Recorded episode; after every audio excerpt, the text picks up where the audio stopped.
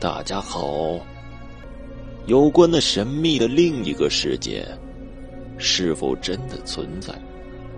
我想，大多数人都是好奇的。而从小受的教育又告诉我们，那个世界是不存在的。但是，我这个人一向只相信自己亲眼看见的和亲身经历的事情，尤其当我自己经历了一些事情之后。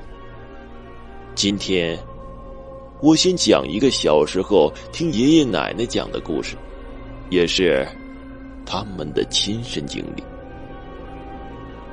我爷爷奶奶由于成分不好，两家都是大地主，被下放到江苏南京一个小县城的乡下。那时候，那个县城条件跟现在的山区条件差不多。当时因为我爷爷人一直比较好，他的佃户还都为他说话。所以还算没受到什么虐待，但是，一家人就被安排在一个废弃很久的大房子里。那个房子很大，但是主梁居然是倒的。奶奶说，当时走进那房子，就觉得怪怪的，也许是人的第六感吧，说不出的压抑。而且，一般主梁倒了的房子，一般人都是不愿意住的。当时生产队就带人去把那房子重新修了一下，把房子隔成四个房间，同时安排住这个房子的是一对老医生夫妇。老医生曾经留学日本，所以被说成是汉奸之流。两家人住在那个房间里，各占一半，相处的倒是很融洽。平时倒没什么。只是那房子，每到晚上睡觉的时候，我奶奶总觉得房梁上有双眼睛盯着她，仔细看又看不到什么，那种感觉特别的不好。后来奶奶慢慢跟村里的人混熟了，才知道这个房子的故事。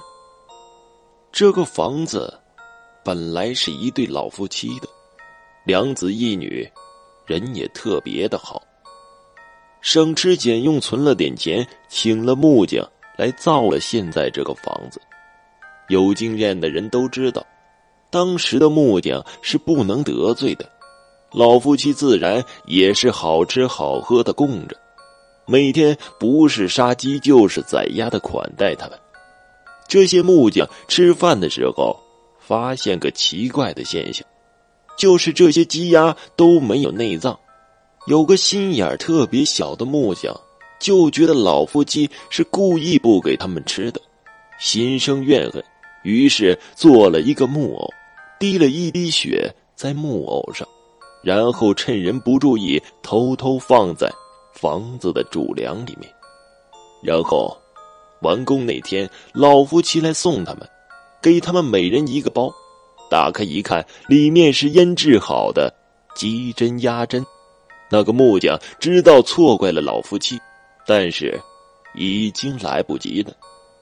他们走后，原本红火的老夫妻一家突然发生变故，具体原因没人知道，只知道最后两夫妻和两子一女全部在那个梁上上吊自杀了。那个房子就变成了凶宅，没人敢靠近。直到有一天，那个主梁不知道为什么突然断了下来，才发现了这个滴血的木偶。奶奶听完之后被吓坏了，但是当时又没有办法。后来说，只能每天的枕头下面放把剪刀，门口放扫帚。直到一年后，爷爷做了大队会计，才换了房子。也许是我爷爷奶奶人好，那一年除了偶尔半夜醒来会听见一些怪怪的声音之外，倒是也没有发生什么太坏的事情。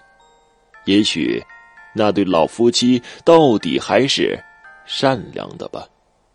好了，今天的故事就讲完了，谢谢大家的收听，谢谢大家的收。